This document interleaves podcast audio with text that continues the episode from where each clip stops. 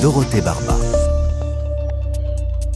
Bonjour à tous, bonjour à toutes. Nous sommes dans le 93 toute cette semaine. Des initiatives, des solutions, des bonnes volontés en Seine-Saint-Denis. Et aujourd'hui, je donne la parole à un pionnier dans son domaine, un homme qui s'est lancé il y a plus de dix ans dans la collecte et la valorisation des biodéchets, autrement dit les épluchures de légumes, les restes alimentaires, etc. Son entreprise les récupère dans les restaurants pour produire du compost et du biogaz. Or, en 2024, le tri des biodéchets devient obligatoire pour tout le monde. 2024, c'est presque maintenant. Alors je vais demander à, Stéphane Martinez si tout est en place d'après lui. Trier les biodéchets, rappelons-le, c'est un allègement considérable de nos poubelles qui partent à l'incinération. Mais avant de causer compost, j'ai un conseil d'investissement pour vous. Tenez, c'est pas fréquent dans les carnets de campagne, mais cet investissement est avant tout un engagement pour la planète. Soyez les bienvenus. Carnet de campagne, le journal des solutions. Bonjour Erwan Leméné. Bonjour Dorothée. Il me semble important hein, au tout début de l'été de prendre euh, des nouvelles de nos forêts et c'est l'occasion de mettre la lumière sur votre entreprise qui vend des arbres. Vous êtes le cofondateur d'Écoterie. Tout le monde, les particuliers comme les entreprises, peut se tourner vers vous pour acheter un arbre. Comment ça marche, Écoterie Quel est le, le dispositif? Donc concrètement, nous nous sommes acheteurs de terrains à boiser ou de forêts qui sont très abîmées, sur lesquelles on va restaurer et l'ensemble des boisements qui vont être faits vont appartenir à nos clients, qu'ils soient particuliers ou entreprises. Il ne s'agit pas d'un geste symbolique hein, ou d'un parrainage. On devient bel et bien propriétaire de l'arbre en question. Oui, c'est la grande innovation des coteries et on l'a vraiment monté avec du cœur et beaucoup d'ambition.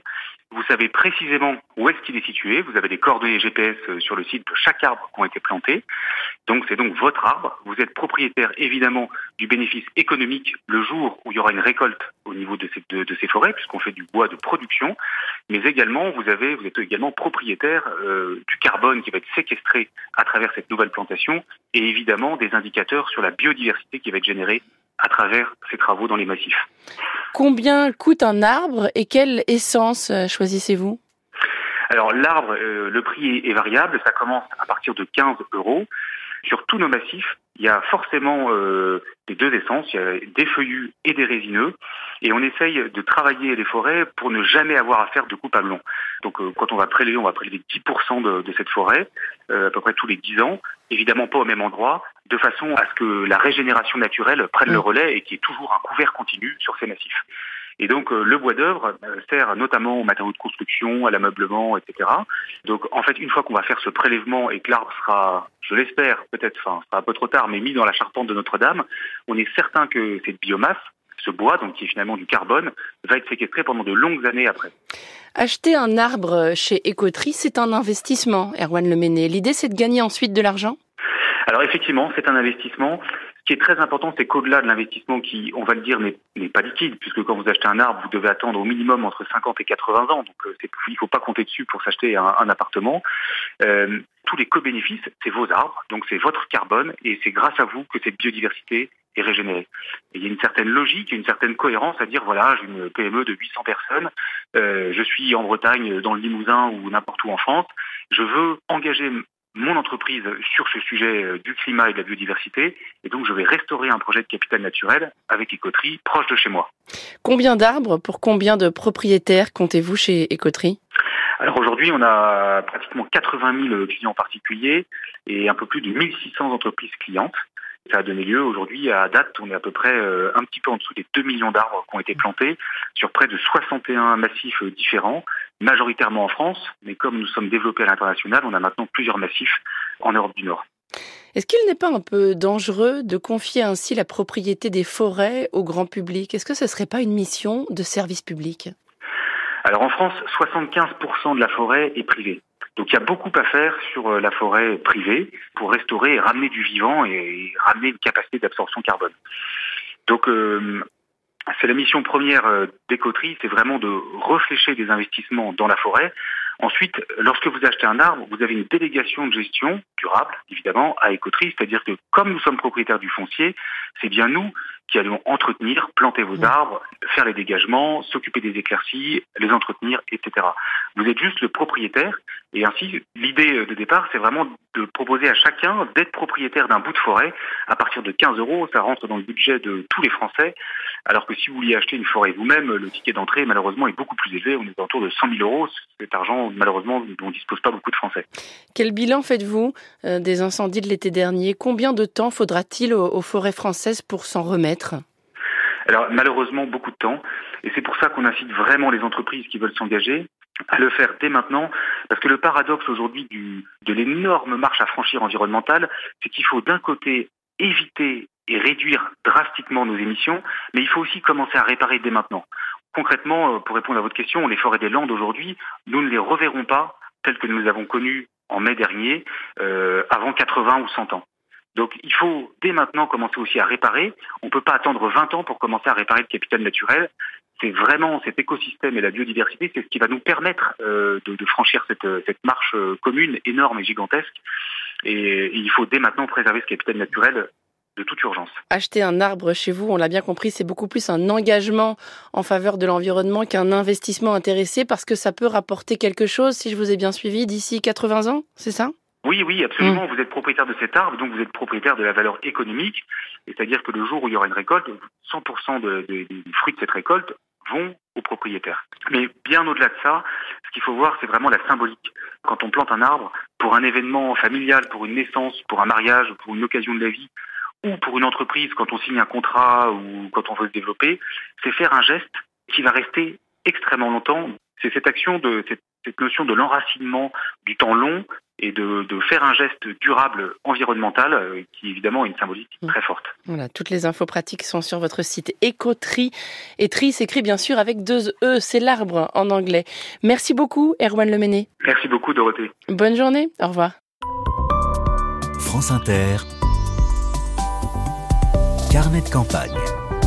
Il sera bientôt obligatoire pour tout le monde, professionnels et particuliers, de trier les biodéchets. Autrement dit, de ne plus jeter à la poubelle avec tout le reste les épluchures de pommes de terre et tous les autres déchets biodégradables. La date butoir, c'est le 1er janvier 2024. Autrement dit, c'est demain. Je passe un coup de fil aujourd'hui à une société pionnière dans la valorisation des déchets alimentaires. Elle s'appelle Moulineau. Bonjour Stéphane Martinez. Bonjour. Vous êtes le fondateur de Moulineau, entreprise basée à Stein. Moulineau, c'est une entreprise de l'économie sociale et solidaire. Est-ce que vous diriez que ça a du sens, en particulier dans votre secteur d'activité? Euh, Oui, ça a beaucoup de sens. Euh, ça a beaucoup de sens, puisqu'on fait passer euh, ce qu'on appelait un déchet alimentaire à une matière première secondaire et qu'on y plug des, emplois euh, derrière sur une nouvelle filière qui est naissante. Donc euh, oui, ça n'a que du bon sens. 2024, je le disais, c'est la date butoir. Est-ce que vous avez l'impression que la France est prête, euh, Stéphane, à, trier les biodéchets? Comment vous avez dit? 2024, tout le monde doit le faire. Alors il y a, beaucoup d'initiatives qui ont été déclenchées depuis une dizaine d'années. Depuis cinq ans, ça pousse un petit peu. Mm. les collectivités sont pas toutes prêtes et loin d'être prêtes. Nous, on s'est créé notre filière. il y a d'autres filières un peu naissantes qui s'ouvrent. la dynamique est là. Ils sont tous sensibilisés. Je compte beaucoup sur les citoyens, hein, vous comme moi, pour euh, bien faire comprendre que ce petit geste, même s'il est anodin, euh, et, mettre euh, ces restes alimentaires dans une poubelle marron, qu'elle soit compostée ou collectée, méthanisée derrière et qu'il y ait un retour au sol, ben, cette petite geste-là, il, est fort d'application puisque il va plus dans la poubelle d'ordures ménagère, qui va, elle, en général, en incinération. Euh, il va plus en enfouissement non plus. Et à côté de ça, il ne crée pas d'emploi. À partir du moment où vous le faites, l'impact environnemental, il, va dans le bon sens et je pense que l'impact social est merveilleux mmh. puisqu'il crée de nouveaux emplois derrière. Il faut peut-être rappeler quelle quantité de nos poubelles ça représente, les biodéchets ça représente à peu près, d'après les chiffres de l'ADEME, 30% à peu près de nos déchets. Bon, je vous sens un peu sceptique hein, sur cette date de 2024. c'est pas sceptique, on est à fond dedans, ça, fait 10 ans. Euh, ça fait 10 ans que tout le monde en parle, les organisations professionnelles, hein, les syndicats en parlent depuis 10 ans, mm. mais ça va venir, hein, ça va venir. Ce que vous dites, c'est que trier ces biodéchets, c'est aussi créer des emplois. Comment prendre la mesure de, de ce volet-là de votre métier? Ben, je pense qu'elle va te perdre, puisque c'est une nouvelle filière. On est à 4% de valorisation de ces restes alimentaires en France. Ça permet vraiment euh, d'être un vrai tremplin sur l'emploi puisque c'est des CDDI de 24 mois pendant lequel on a essayé d'intégrer aussi la formation euh, de chauffeurs-collecteurs. Et ensuite, dès qu'ils sortent et qu'ils réussissent ces 24 mois, ben, on essaie de les pluguer sur la formation de chauffeur, on peut leur faire passer le permis. Bref, c'est un vrai parcours de, de vers l'emploi. Mm. Je sais qu'il y a du bon sens. Et vous, votre compost et votre biogaz que vous produisez à partir des déchets des, des restaurants notamment, à qui le vendez-vous? Qu'est-ce qui devient? Alors nous, nous, on produit euh, une, une, matière organique, c'est-à-dire qu'on collecte nos, nos, les restaurateurs, euh, les marchés alimentaires, euh, les particuliers aussi. On massifie tout ça à Stein. On prépare la salade, hein, on va enlever les erreurs de tri, hein, le couvercle que peut oublier une cuisine, une charlotte de cuisine, bref, les erreurs de tri. Et cette soupe organique, euh, nous, on, on, la transfère chez nos partenaires agriculteurs qui font du méthane et qui font le retour au sol. Donc ce n'est plus vous qui faites, désormais vous récoltez simplement et vous transmettez nous, on, mm. on, récolte et on transmet. Et on s'est créé en fait la filière de l'amont à l'aval. Donc mm. on a des partenaires qui sont engagés et qui nous réceptionnent cette matière. Et dites-moi, pourquoi votre entreprise porte-t-elle ce nom? Pourquoi Moulineau alors pourquoi Moulineau Parce que c'est l'entreprise qu'il vous faut normalement. ça vient de Coluche euh, à la base. Euh, moi j'étais restaurateur à une époque, j'avais des verres de terre dans ma cave. Je nourrissais mes verres de terre avec mes restes alimentaires dans mon resto. Ah, et vous faisiez du, du lombricompostage artisanal à la maison Exactement, clandestin. et automatiquement, euh, j'avais pas mal euh, de mes confrères et de mes collègues qui, quand on a fini les services, on se voyait chez l'un et les autres. Et moi, j'étais à fond en train de leur expliquer à chaque fois que le ver de terre, euh, il faut le nourrir, il faut écarter les restes alimentaires. Et en fait, à un moment donné, j'ai un de mes copains, il a commencé à me dire, Moulino, le ver de terre qu'il vous faut, et ça vient du de Coluche, du Schmilblick. Voilà. L'article de pêche se trouve chez Moulineau. Il est diablement dans l'air du temps, là, Coluche. Hein. Exactement. Moulineau, compost et biogaz, c'est à Stein, en Seine-Saint-Denis. Merci beaucoup, Stéphane Martinez. Un grand merci à vous. Bonne journée, à bientôt. Le premier candidat, c'est monsieur. Monsieur Moulineau, marchand article de pêche à plein du marché à Cajol. Un article de pêche de qualité s'achète chez Moulineau. Posez votre question, monsieur. Est-ce que le schmilblick est-il vert? Non, monsieur, à quoi pensez-vous? Un verre de terre de chez Moulineau et c'est avec Coluche parodiant le Schmilblick en 1975 que s'achèvent les carnets de campagne du jour. Suite demain de notre exploration de la Seine-Saint-Denis et on parlera notamment d'architecture résiliente. Je vous rappelle que la Seine-Maritime est au programme la semaine prochaine et le Calvados à la rentrée fin août. Les Normands et les Normandes sont donc invités à me signaler par mail les initiatives et les gens géniaux qui méritent la lumière autour de Rouen et de Caen en Seine-Maritime et dans le Calvados.